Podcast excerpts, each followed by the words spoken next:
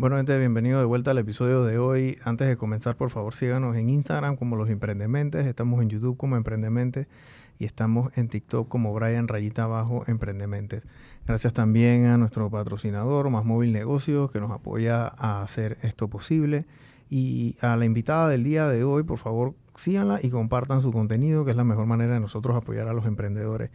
Eh, la invitada del día de hoy tiene y genera una cantidad masiva de contenido. En antes, fuera de cámara, estamos hablando cuando comenzaste tú este tema del emprendimiento y fue ya hace más de, más de 10 años. Es correcto. Em, échame el cuento y bueno, preséntate aquí ante, todos ante, ante los que nos ven, pero ¿cómo tú comienzas con este, con este camino que estás recorriendo? Porque una cosa como que te va llevando a la otra y no necesariamente estás haciendo lo que estabas haciendo hace 10 años, pero sí estás haciendo cosas que con gente que, te consumía o era de tu comunidad hace 10 años, ahora también. Es correcto, sí. Porque es más o menos en la misma línea mis emprendimientos. Yo empecé a emprender en el, bueno, hace como 10, 11 años, 2012, apenas yo me gradué de la universidad. Es más, mi último proyecto de la universidad fue mi emprendimiento. Y ni siquiera fue en la clase de entrepreneurship. La, la clase de entrepreneurship, que es la clase de emprendimiento, fue en la peor clase que me fue en mi carrera con decir de eso. Pero yo estaba haciendo mi internship y me tocó hacerlo en una firma y yo, yo me gradué de negocios hace 10 años. Y yo iba todos los días y contaba los minutos para salir de, esa, de ese 9 a 5, que era mi internship. ¿Y dónde era? ¿Dónde hiciste la En la KPMG. En yo también hice.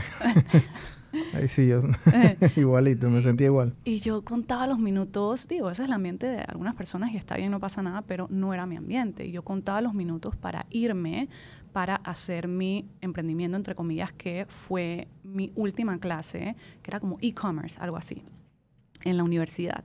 Y en ese momento yo dije, yo tengo que empezar a emprender y, empecé mi página de Instagram, que fue cuando Instagram apenas estaba empezando y como que estaba arrancando. Y así fue como mi camino de introducción hacia el emprendimiento. En una página de Instagram, tomando fotos desde mi celular.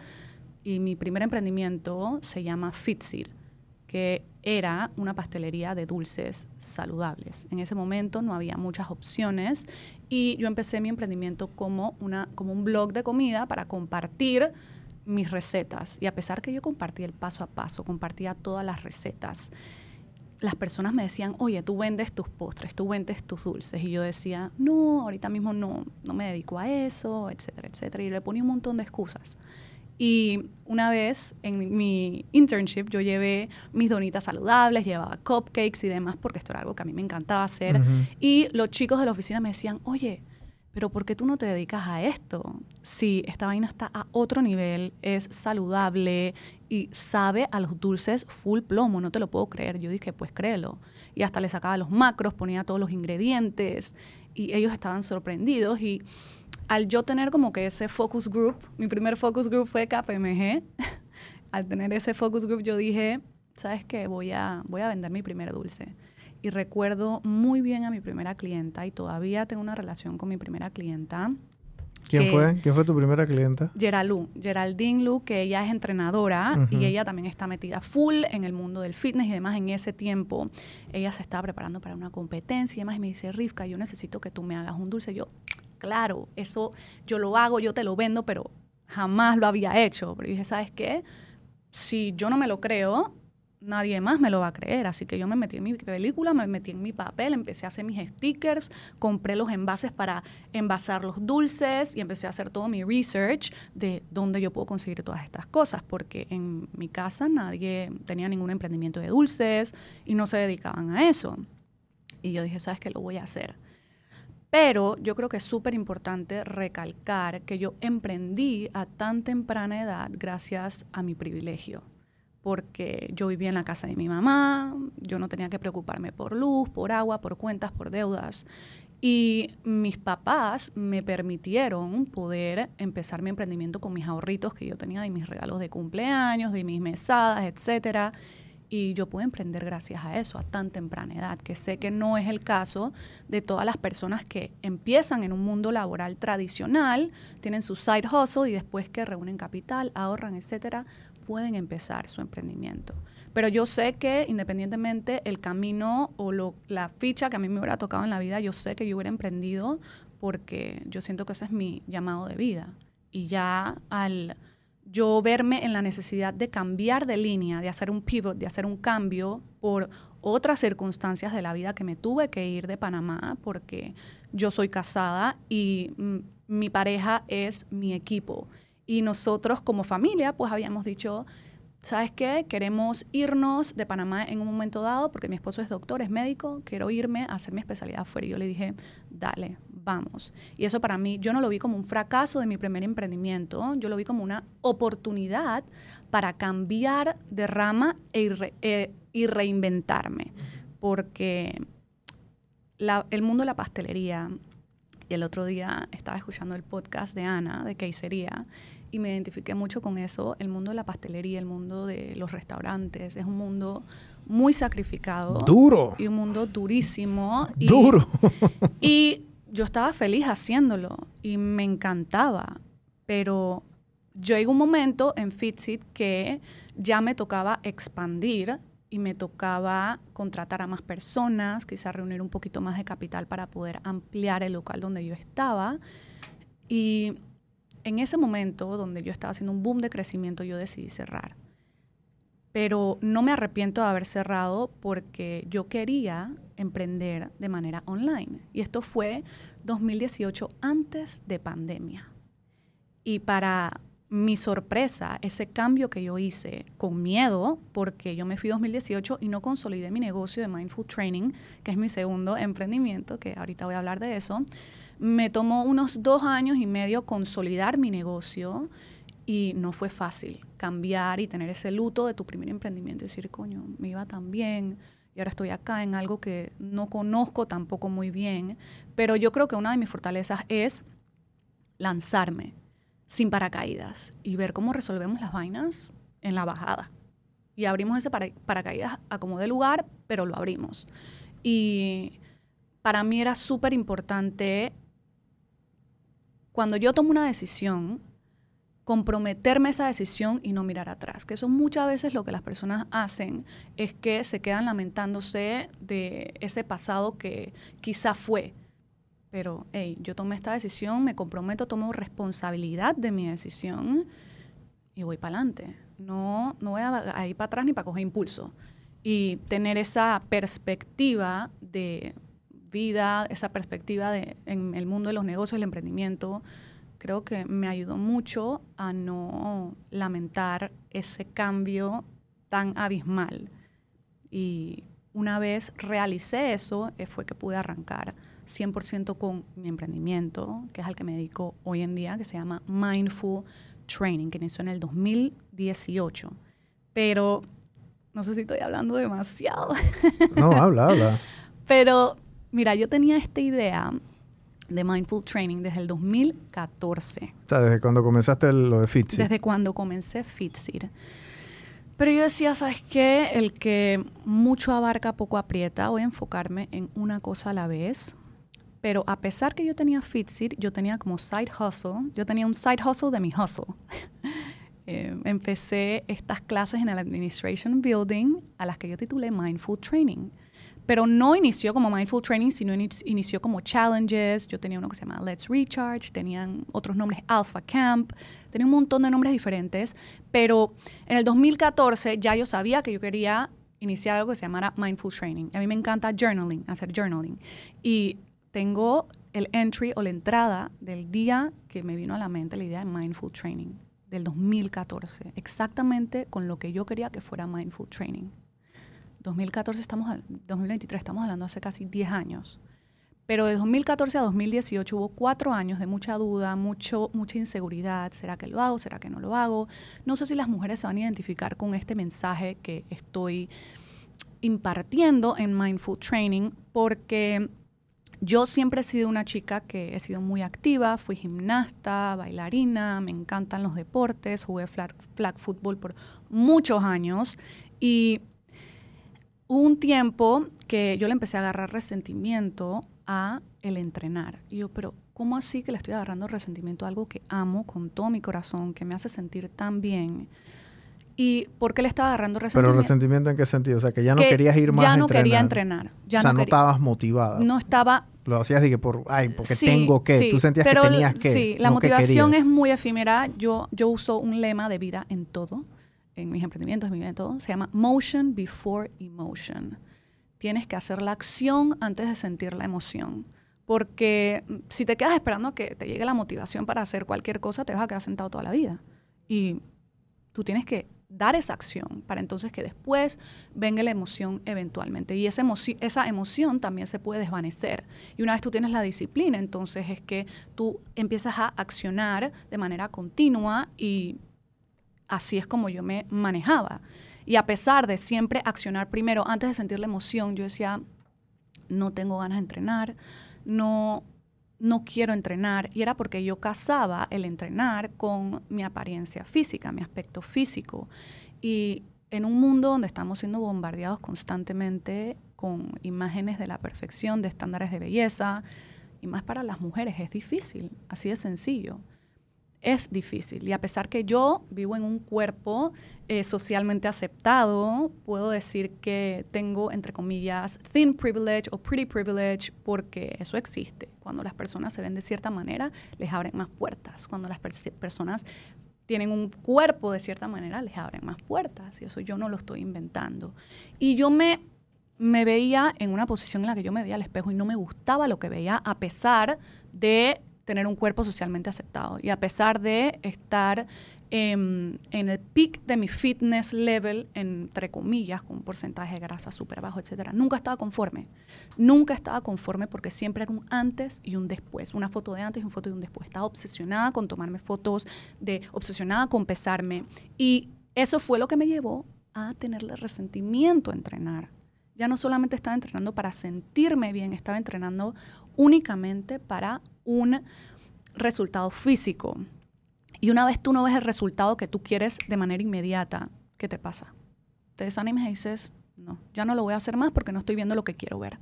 Pero el ejercicio te da mucho más que un, un before and after físico, que un peso, entre comillas, ideal.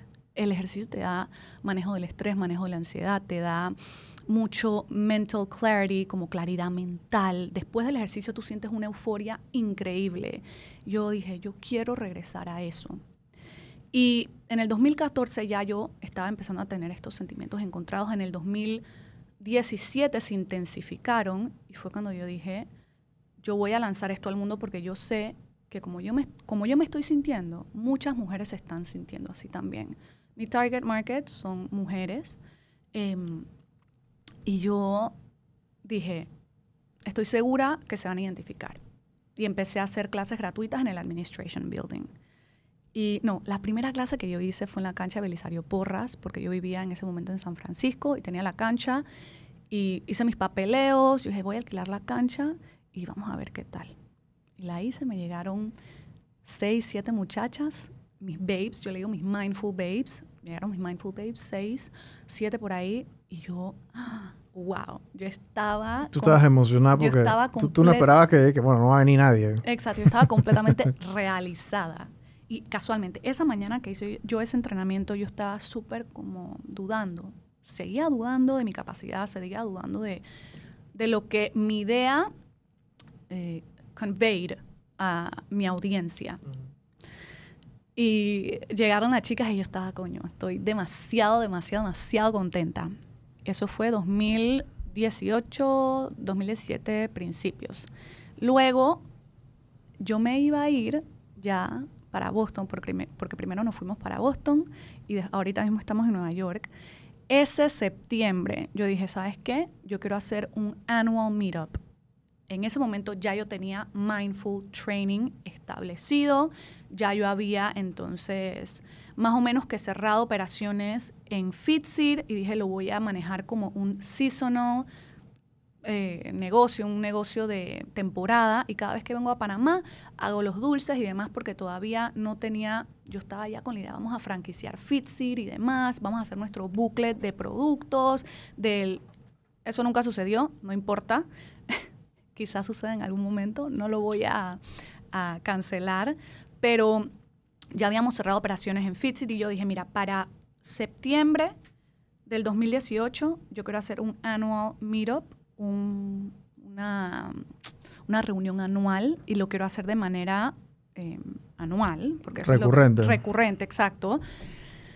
Y bueno, vamos a hacer esta reunión anual de Mindful Training, vamos a hacerla en un espacio súper cool. Recuerdo que para ese momento no había tantas canchas así como grandes y techadas tampoco había. Y yo siempre me he mantenido en el mundo del health and fitness. Yo tengo muy buena relación con este Vitamin Shop, tengo buena relación con todas estas marcas que ya he trabajado anteriormente por mi primer emprendimiento. Yo empecé a tocar puertas. Hey, quiero hacer un quiero hacer un evento, ¿me apoyas? Hey, quiero hacer un evento, ¿me apoyas? Y todo el mundo dice, dale, sí, vamos a hacerlo. Hice los goodie bags, tenía los patrocinadores, también he trabajado con Nike, Nike nos, nos apoyó un montón también.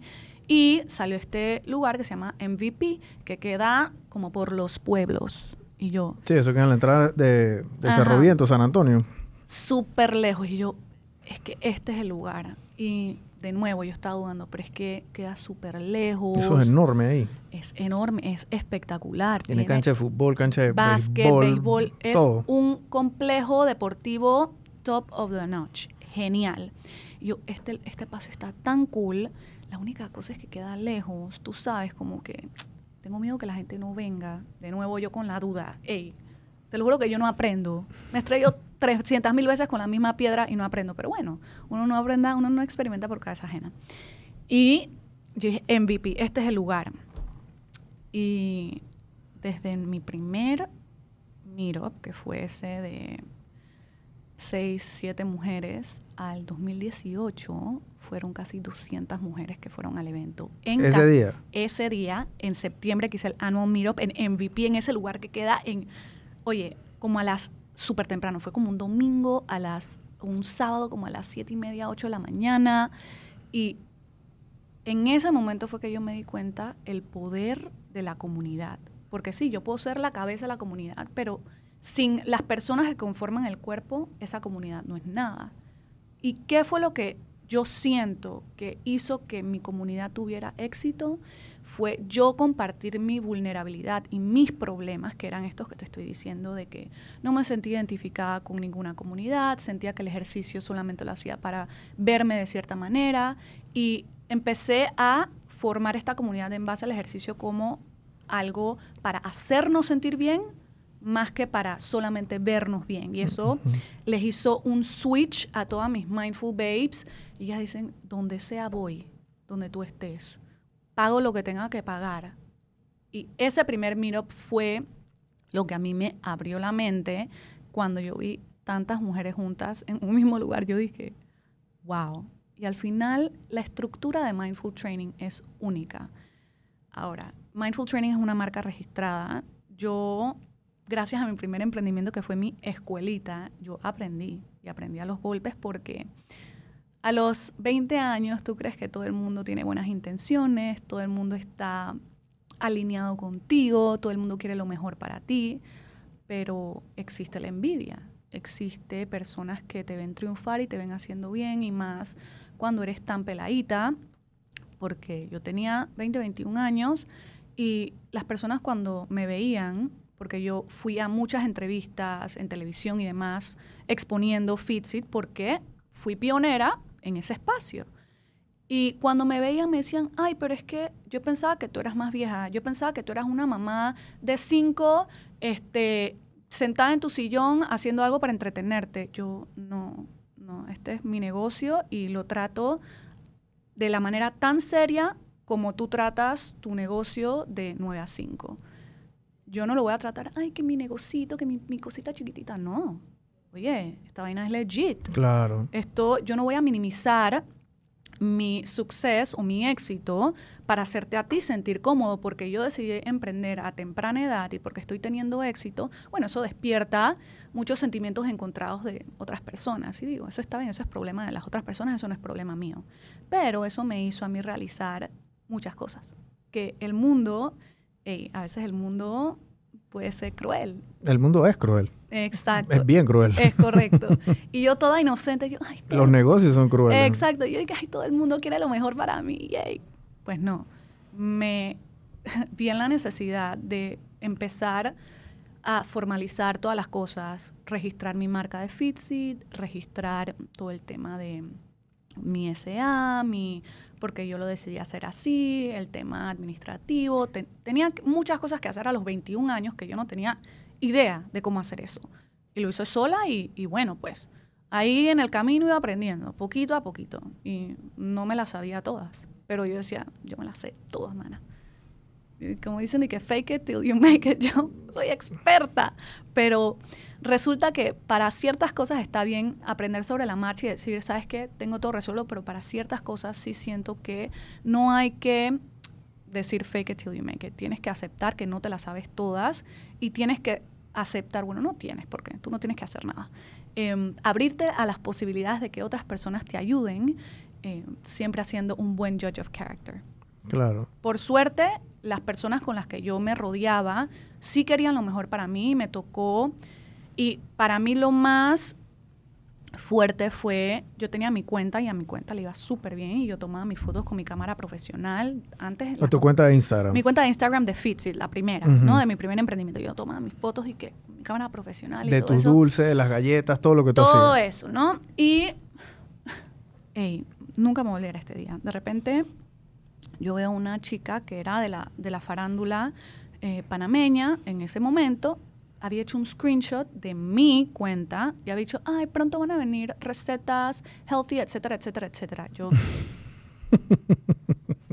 perdón. Yo dije, hey, plagio, plagio descarado, porque las personas se hacen la idea que en Panamá no puede existir calidad de contenido. Tiene que ser de afuera. Y más en esos momentos, te estoy hablando 2012, 2013, que las personas hacían las cosas a lo maldita sea. Digo, yo puedo empezar con lo poco que tengo, pero lo voy a hacer bien. Y, hey, yo vi eso, yo, hey, qué sopa, ¿cómo está Manfred? De una vez le escribí. Y ya yo tenía abogados que me asesoraban. Y yo, hey, de una vez le envié un cease and desist. Si no quitas esto o no me das el crédito de el contenido que tú acabas de subir que es mío, entonces voy a tener que proceder por medios legales. Adivina que la man borró todo.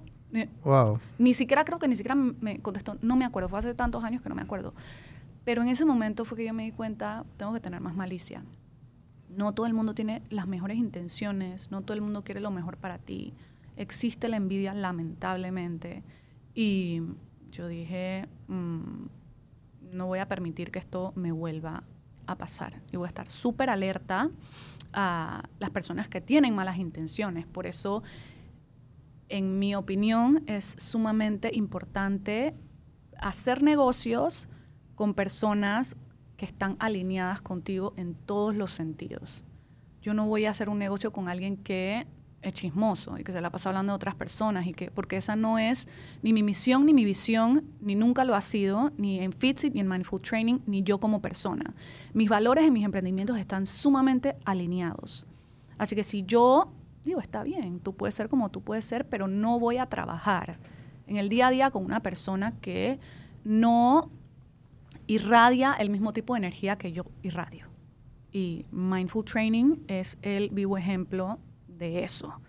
Y cuando yo empecé Mindful Training, empecé pues antes de pandemia, 2018, pero se potenció en pandemia. Y desde Business School siempre me queda este concepto del MVP, del Minimum Viable Product.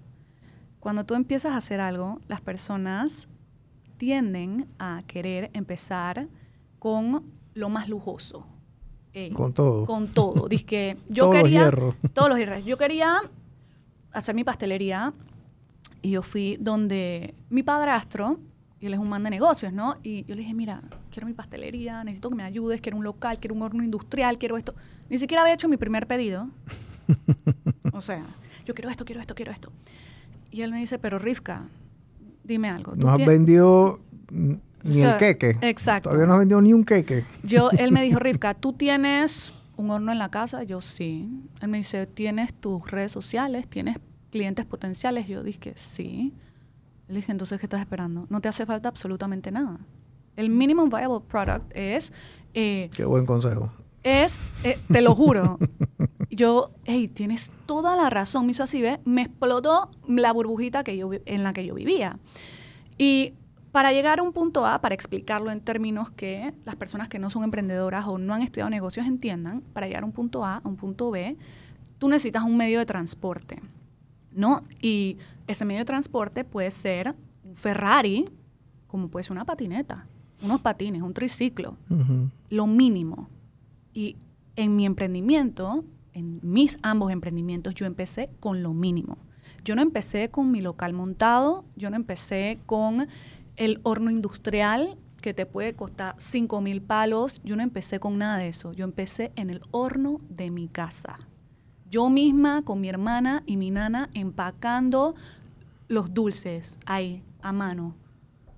Empecé haciéndome un nombre yendo a carreras, a competencias de CrossFit. Donde para que te dieran donde me dieran play, yo ahí estoy pero luego eso no era sostenible, porque me di cuenta, y esto es una historia que yo creo que va a resonar con muchos emprendedores.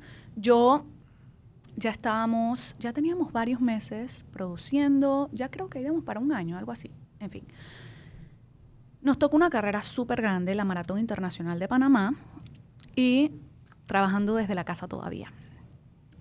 Un hornito de dos parrillas, era trabajo. Y tenías que hacer la cantidad para las bolsas. No para las bolsas, yo tenía un stand, pero era una carrera muy grande. Sí. Y muchas personas. Y yo no me quería quedar corta en producto. Y yo soy súper perfeccionista, soy súper type A, soy súper como que metódica. Y yo, tenemos que hacer esto porque nosotros podemos. Y le di la vuelta al reloj, fueron como 48 horas que yo pude haber dormido dos horas. Y yo me acuerdo que Afuera en la sala nosotros no teníamos aire acondicionado, pero dentro del cuarto sí. Y yo amanecía con las manos engarrotadas del calor, porque yo entraba a responder emails, etcétera, etcétera, salía, chequeaba el horno, y yo amanecía con las manos así, del calor. Y eso no es bueno tampoco, ya me estaba afectando la salud, pero dije, no importa, estoy joven. Ah, ok. Bueno, resultó que ese día, 48 horas, sin dormir, fuimos a, a la carrera, llegamos a la carrera y a mí me dio, ni siquiera sé qué fue lo que me dio. Se me durmió la lengua, no podía hablar, no podía mantener el balance. Y mi hermana llamó a mi esposo, mi novio en ese momento, y dice, tienes que venir a buscar a Rivka ya porque la mano está bien. Y Santiago ya, bueno, ya estudiaba medicina en ese momento, él es médico, y él dice, lo que ella tiene es exhaustion, ella está eh, completamente exhausta, ella lo que necesita es hidratación y descanso efectivo. En ese momento dije, no puedo seguir así, ya me está afectando mi salud y sé que muchos llegamos a ese punto del burnout porque creemos que lo podemos hacer absolutamente todo. Pero me llegó ese momento a mí y dije, ¿sabes qué? No. Entonces con mi hermana, con mi abuela, con nuestros ahorros, nosotros dije, ¿sabes qué? Vamos a poner la pastelería, con miedo, con temor, que si vamos a llegar a nuestros, nuestras metas mensuales, las ventas, etcétera. Pero lo hicimos. Lo hicimos y montamos el negocio. ¿Y pusieron que el primer local? El primer local. ¿Y dónde estaba? Estaba en eh, Bellavista, abajo de la Torre Universal. Había un local chiquitito y nosotros, ¿sabes qué? Este es perfecto. No éramos una cafetería, éramos un centro de producción que teníamos adelante como un pequeño counter, atendíamos a los clientes y ellos iban con sus dulces. También hacíamos delivery, también le hacíamos delivery a gimnasios. Hacíamos... la idea era que ustedes tuvieran una planta de producción más estable, más grande, o sea... Es correcto, donde yo también, donde nosotras también podíamos separar el negocio o las horas laborales de nuestro espacio personal, porque yo no, me costaba mucho tener boundaries. Si a mí, o sea, límites. Si a mí me decían un pedido a las 8 de la noche, yo te lo tenía al día siguiente a las 7 de la mañana. Sea, te ponías a, cocinar. Me ponía a cocinar. Y arrancaba horno y... porque yo quería, quería abarcar clientes, quería dar el mejor servicio. No quería perder esa venta. No quería. Pero los emprendimientos de baking son con 24 horas de anticipación, haz tu, tu pedido, etc. Ya después de eso, ya aprendí sobre la marcha. Y luego en el local teníamos stock de dulces, galletas y también hacíamos pedidos de dulces, de snacks salados también hacíamos. Y ese fue como yo pude transicionar de la casa a el local, el negocio físico. Ahora, lo mismo me pasó con Mindful Training. Yo empecé con Mindful Training, de nuevo, con el Minimum Viable Product. Empecé con lives gratuitos demostrándole a mi comunidad cómo era entrenar conmigo. Porque si tú no sabes cómo es entrenar conmigo, ¿por qué vas a entrenar conmigo? Si todos, hay un montón de entrenadores, pero ¿qué te diferencia a ti? ¿Por qué te tengo que elegir a ti? Y daba los lives y las chicas me chateaban, me escribían, Rivka, wow, qué live tan increíble, me encantó. Y la metodología de Mindful Training es muy específica y es muy peculiar porque mezclamos mucho el mindfulness con el entrenamiento. Mucho las intenciones y las afirmaciones durante el entrenamiento y después del entrenamiento hacemos una meditación. ¿Qué es el mindfulness? El mindfulness es, para mí, es estar 100% consciente y presente de, de tu alrededor, de ti misma.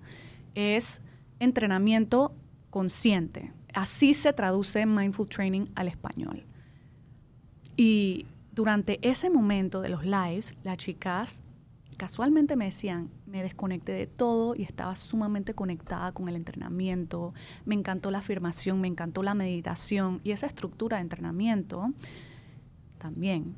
Yo decía, esto tiene un potencial increíble y ya las chicas me están diciendo que les gusta en metodología live, en, por Instagram, porque ya lo había hecho en vivo, en vivo, presencial. Ya lo había hecho presencial y sabía que funcionaba. Ahora, transicionar eso a los lives tenía un, reto. un reto que las chicas no conectaran de la misma manera. Pero luego salió pandemia y las chicas me decían, necesito los lives, son mi highlight de la semana. Y este proceso de, de nuevo, yo creerme mi cuento para entonces poder lanzarme. Y digo mucho eh, el tema como que me lancé así como con miedito, porque es un sentimiento que creo que todos nos podemos identificar con ese pensamiento de que será que lo hago, será que no lo hago. Pero a pesar de tener ese sentimiento, la cuestión es saber cómo manejarlo, superarlo y tomar acción. Y yo dije, voy a hacer mi minimum viable, viable product, mi MVP, voy a decir MVP, voy a hacer mi MVP ahora con una cuenta de Instagram. Y voy a abrir mi cuenta de Instagram con los videos, con el calendario, con las programaciones, porque es gratuito. Y vamos a ver cómo le va. O sea, para mí la plataforma era gratuita. Yo sí cobraba la suscripción. Y una vez yo lancé mi primera suscripción, que fue septiembre 2020. ¿Y cuánto tú cobrabas al mes? Cobra 30 dólares inscripción inicial y 15 dólares si querías renovar. Ok. Pero era por Instagram. Entonces, ¿cómo yo podía tener ese control? Y al inicio yo, ah, yo, mi número era 30 chicas se me van a inscribir.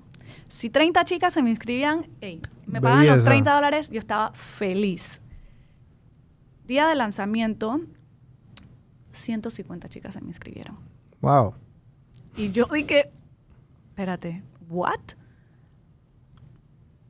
Estoy muy impactada porque de tener un producto completamente gratuito que hacía los lives dos veces a la semana a cobrar una suscripción, una mensualidad de 30 dólares, vamos, no sé si vayan a responder de una buena manera porque siempre van a tener excusas para, no, esto está muy caro, no, que esto y que lo otro.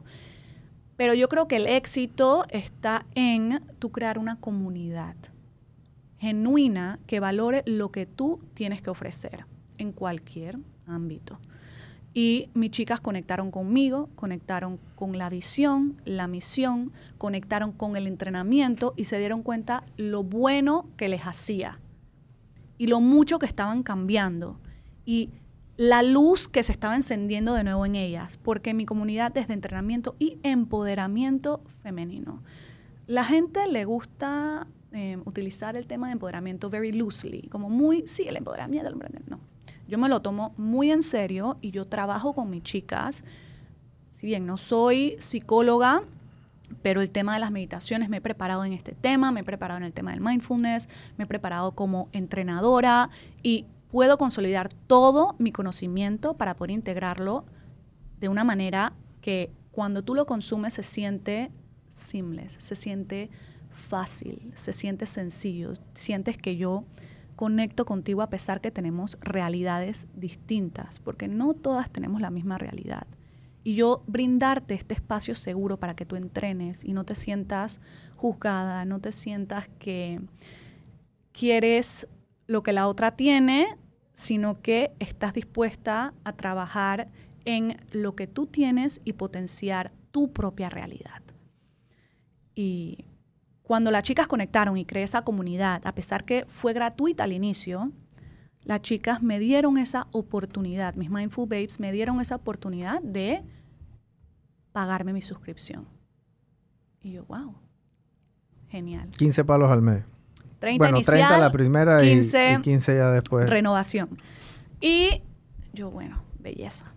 Eso, Pero como, entonces, y después, porque fuera de cámara estamos hablando que Es estás pensando 30, 30 es sostenible, pero ya después que te sube 150, 200, 300, 400 personas, porque ese- esa metodología tuya del mes era como que tú sacabas a todo mundo y después los volvías a meter y eso, eso es insostenible. es insostenible. Los- yo dije, mira, yo lo voy a hacer así hasta cuando veo seis meses a ver si es sostenible, si tengo clientes recurrentes.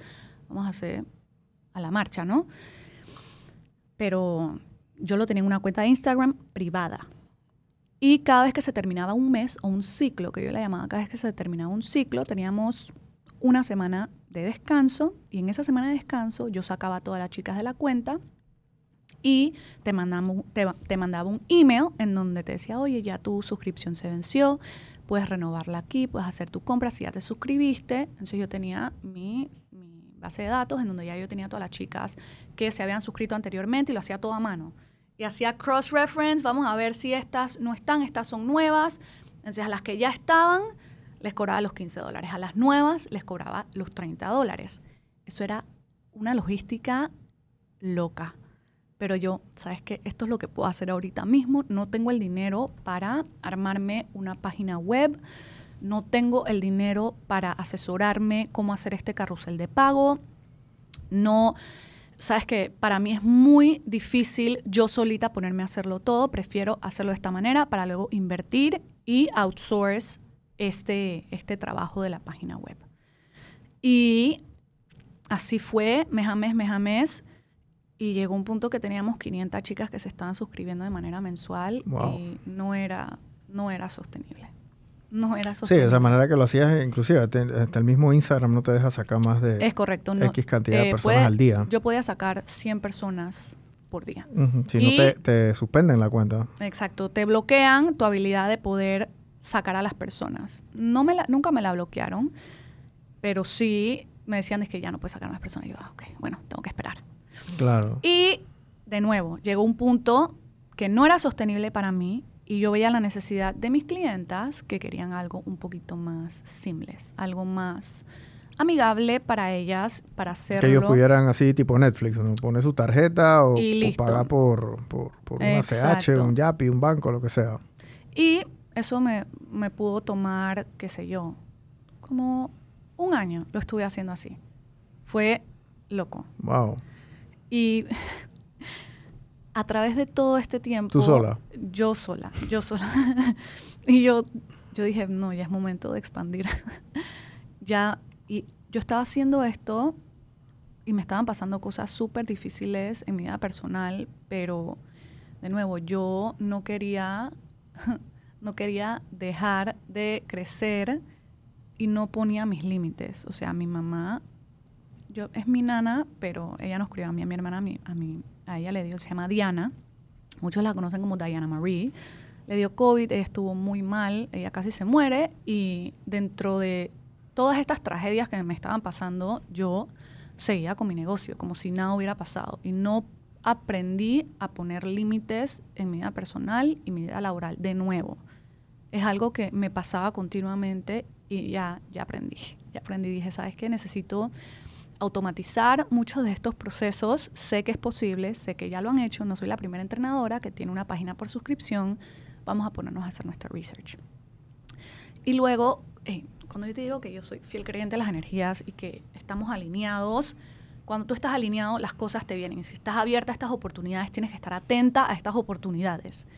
Un chico me escribe por Instagram, me dice, oye, veo que haces eh, cosas de entrenamiento, etcétera, y eso. Y yo estaba buscando, activamente ya buscando personas para que me hicieran mi página web. Y me habla este chico mexicano, oh, no, que esto y que lo otro. Y este, yo hago páginas web, me especializo en, eh, en fitness, en, páginas web de entrenadoras. Y yo, me da miedo y todo, porque yo, estoy manifestando y viene y me llega este, esta persona, yo es que esta vaina no puede ser verdad, esto tiene que ser un scam, tiene que ser un scam. Y yo tengo mi equipo de abogados que se especializan en propiedad intelectual, en emprendimientos, en pequeños negocios. Yo le dije a mi abogada, Nicole se llama, Nicole, mira, me contactó este man y como que el man es mexicano y esto me huele como que todo está muy bien, por favor, porque yo le dije, bueno, envíame la propuesta por email y demás. Yo hice mi due diligence, yo le dije a mi abogada, mira, esto me parece, no me parece que está legit. Y ya, bueno, yo tengo contactos en México, vamos a ver si esta, esto de verdad existe, si tienen su SA o su sociedad, como le digan ahí en México. Vamos a ver si esto es de verdad legítimo. Y resultó ser legit, resultó ser de verdad. Y yo, bueno, tú eres el mismo, pues vamos a empezar a trabajar y demás, y vamos a empezar a, a dialogar, a ver si estamos alineados para hacer este upgrade juntos. Y sí, el muchacho súper bien, fue sumamente profesional, que me ha tocado también personas que no son profesionales y bueno, uno se encuentra de todo en la viña del Señor, ¿no? Eh, me tocó aprender de nuevo a hacer mi due diligence antes de entregarle todo a una persona en la cual yo confío ciegamente. Hiciste tu página con el, con el pelado y entonces ya automatizaste. bien. Automaticé. Después de un año. Sí, después de un año. en ese, en ese tirijala sacando y metiendo gente y sacando y metiendo gente. Exacto. aquí cobrando y... Y ya yo, a la par, yo ya tenía por ejemplo, yo tenía la página de Instagram y como a los 10 meses ya fue que yo empecé, yo dije, sabes que no, yo tengo que automatizar y eso fueron como dos, tres meses que me puse con este, con el muchacho, un mexicano, súper bien. Y, y a la par, pues, estaba, igual tenía acá esto y seguía metiendo, sacando, metiendo, sacando gente, pero ya estaba formalizando la página web para que fuera el proceso más em, fácil para mis chicas y no dejarlas sin los entrenamientos por tanto tiempo. Y después me encontré de nuevo con un montón de trabas para el tema del carrusel de pago, que si no se podía, que si esto, que lo otro. Yo no, esto, esto tenemos que hacerlo. Cambié de banco como tres veces y me daban vueltas y me daban vueltas y yo, es que no entiendo. Pero ¿por qué es tan complicado hacer algo que no tiene que ser tan complicado? Y bueno, resultó ser que ya, bueno, lo hice en el banco que seleccioné, que me, ya los procesos fueron más fácil y el carrusel de pago estaba activado, porque ya todo estaba listo. Lo único que faltaba era el carrusel de pago. Porque yo no solamente tengo chicas panameñas, tengo chicas en todas partes del mundo. Sí, tú necesitabas activar la pasarela, ¿no? Exactamente. Entonces activé la pasarela de pago y ¡boom! Allá se fue. Y sumamente como agradecida porque tuve la paciencia y la perseverancia de no darme por vencida en un proceso que es duro para el emprendedor, que te llegan 200 mil como eh, obstáculos y te cansas, uno se cansa. Y más cuando lo estás haciendo solo. Ya para este momento ya yo tenía a Ana Luisa, que es la chica con la que yo trabajo, que es mi mano derecha. Ella me dijo, Rivka, mira, no importa si al principio tú no me puedes pagar, yo creo en tu negocio, creo en la visión, estamos súper alineadas, pero no, yo sí le pago. Y sí le, le empecé pagando. y ojalá alguien llegara así y me diga, hey, Brian, mira, yo... ojalá, ¿no? Pero ella ya había tomado mis programas, ella ya había sido una mindful babe. Ella me decía, Rivka, yo creo en tu negocio y creo que las dos podemos hacer algo muy bonito juntas. Y ella me venía, eh, me venía persiguiendo como un año antes que yo le dijera que sí. Yo digo, me encanta cuando ya esté, cuando Mindful Training esté listo para este crecimiento, entonces yo te llamo. Yo, yo me contacto contigo. Porque aparte también éramos como amigas, conocidas. Y llegó el momento que dije, necesito. Yo le dije, bueno, ya te puedo pagar, ya estamos formalizando, ya tenemos todo pretty, vamos. Podemos hacer negocio. Tú, eh, eh, tu caso es un poquito atípico, porque normalmente gente cuando uno deja un negocio, uno lo deja porque ya no le está dando plata. ¿Me explico? O sea, tú dejas un negocio cuando ya la, hey, tú no puedo cubrir los gastos, me fue mal, pasó algo, pasó algo malo, o sea, pero tú dejas el negocio facturando un pocotón de plata y también que tu esposo tiene esta oportunidad de irse afuera. O sea, eran muchas cosas buenas pasando a la vez, pero entonces se acaba el negocio, ¿no? Que es como que, como, que ilógico. Y eso pega aún más duro, porque normalmente tú no terminas algo cuando te está yendo bien. Al contrario, o sea, un negocio tú no lo... Si tú estás facturando en un negocio, tú no cierras el negocio. Eso, eso, no tiene... O sea, no tiene sentido. No tiene sentido, porque el propósito del negocio es maximizar eh, el retorno, el valor, etcétera. No es que, bueno, ya estoy facturando, vamos, vamos, vamos, vamos a pagar la, fábrica. O sea, eso no funciona así. Pero en tu caso sí fue así, porque tú físicamente no podías estar aquí. Entonces tú llegas y te vas que es para Boston, esa vuelta, ¿no? Nos fuimos para Boston. Dos años estuvimos en Boston. Ustedes dos solos allá. Exacto, sí. Entonces tú llegas allá, entonces tú tienes de tener este nivel masivo de movimiento, estrés a llegar allá y, y está como que, bueno, ¿ahora qué hago?